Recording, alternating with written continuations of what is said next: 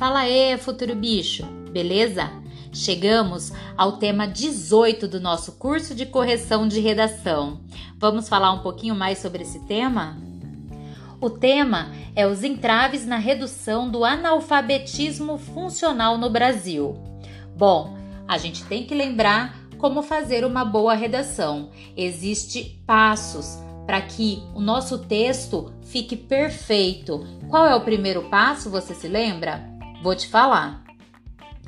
O primeiro passo é exatamente ler o tema da redação.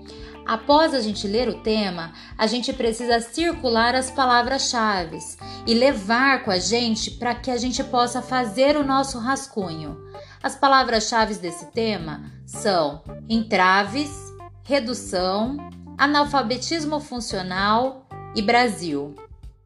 Com essas palavras-chave, você vai fazer o brainstorm. Você vai pensar, pensar quais são os problemas relacionados ao analfabetismo funcional no Brasil.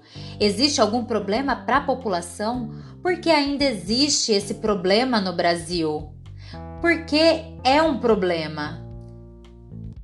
Depois disso, você vai ler os textos motivadores, e esses textos motivadores vão te dar o direcionamento do seu texto, vai te mostrar algumas formas de pensar sobre esse assunto, tá?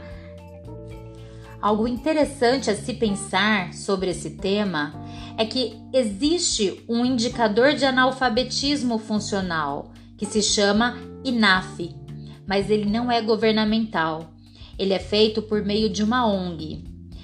E o que nos leva a imaginar por que, que o governo não tem interesse de fazer um indicador é, oficial de analfabetismo? Por que, que ele não quer medir esse parâmetro na sociedade? Existe algum motivo? Ainda estamos falando sobre analfabetismo funcional, ou seja, existe outros tipos de analfabetismo. E quais são? O analfabetismo propriamente dito é quando a pessoa não sabe nem ler nem escrever. O analfabeto funcional é aquele que consegue ler e escrever e compreender os números, por exemplo, mas ele não consegue interpretar, fazer do que ele está lendo transformar isso para a sociedade, como um bem para a sociedade. Existe ainda alfabetizados rudimentares, alfabetizados elementares, alfabetizados intermediários e alfabetizados proficientes. Mas o nosso tema de redação não é sobre a definição de analfabetismo. Ele quer saber o porquê ainda existe analfabetismo funcional no Brasil. Por que, que ele ainda não reduziu? Qual que é o problema? Que não se consegue diminuir a quantidade de analfabetos no Brasil. Você pode pensar que é referente sobre a qualidade do ensino que ainda oferecemos no nosso país. Pode ser que não conseguimos diminuir o analfabetismo no Brasil porque ele é um fator interessante para algumas pessoas. Como assim? Bom, analfab um analfabeto funcional ele pode disseminar fake news. Ele pode ser uma pessoa que é fácil manipular com números de pesquisas, com números falhos de pesquisa. Então, é uma pessoa que é pouco crítica na sociedade. E isso pode ser interessante para algumas pessoas, para o governo, por exemplo, manter o analfabetismo funcional faz com que se mantenha é, a baixa escolaridade da população. Pode ser que ainda a, o ensino superior se mantenha de baixa qualidade. Pode ser que não conseguimos transformar o nosso saber em ciência. Qual é o problema disso? O problema é que se a gente não transforma o nosso conhecimento em ciência, temos que comprar tecnologia de outros países.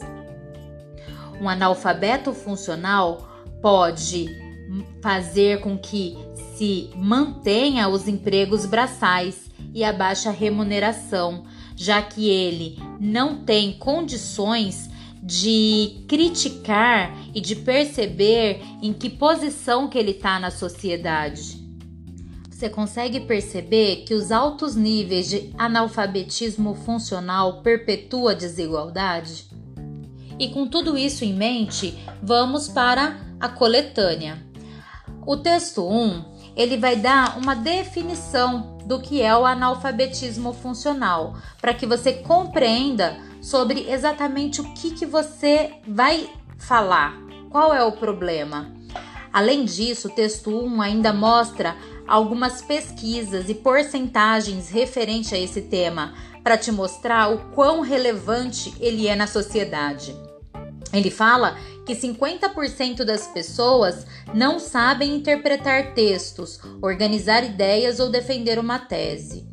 Ainda, ele fala que 8% apenas dos estudantes de ensino superior que possuem um diploma é, conseguem ter um, um nível proficiente de entendimento da leitura, ou seja, os outros 92% das pessoas formadas que estão em nível superior ou que já se formaram no nível superior não conseguem interpretar um texto de forma correta. No texto 2, ele vai te mostrar um gráfico, um gráfico bastante peculiar dá um tempo para compreender esse gráfico, você percebe que não é um gráfico simples que tem a abscissa e a ordenada. Ele tem um, alguns é, indicadores relacionados ao ano e depois ele tem dois valores.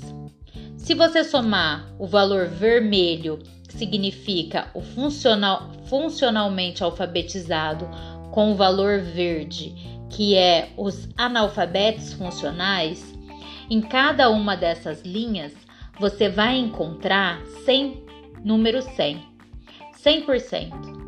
Isso significa que esse gráfico é um gráfico de porcentagem. Além disso, você não pode é, esquecer de observar o ano. Ele inicia com 2001 e depois, ó, ele já pula para 2011, 2015, 2018. Existe um, um tempo muito grande, muito diferente entre um, um, um ano e o outro analisado. Depois de observar isso, você precisa interpretar o que, que esse gráfico está falando para você. Você pode interpretar de várias maneiras. Se você interpretar é, durante todo o período, você pode interpretar que está aumentando a quantidade de é, pessoas funcionalmente alfabetizadas, já que em 2001 era 61% e agora está 71%.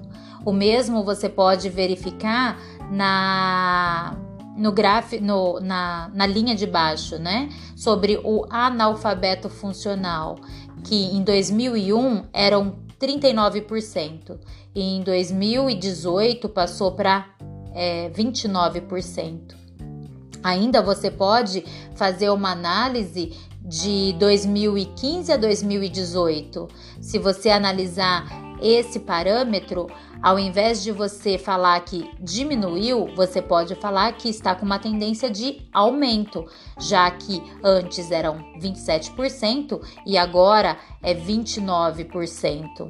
Você percebe que é, esse espaçamento de anos faz você é, ter interpretações diferentes e esses valores de interpretação diferente é o que você vai pode utilizar e vai utilizar na sua redação para justificar o seu argumento. No texto 13, ele mostra uma charge e uma charge mostrando que o garoto não está conseguindo compreender o que está escrito e o pai vai o socorrer.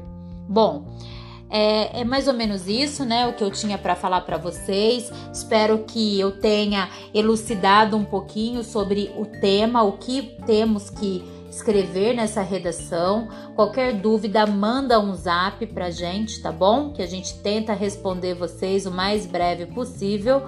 No mais, uma ótima semana e bom bom dia. Beijo.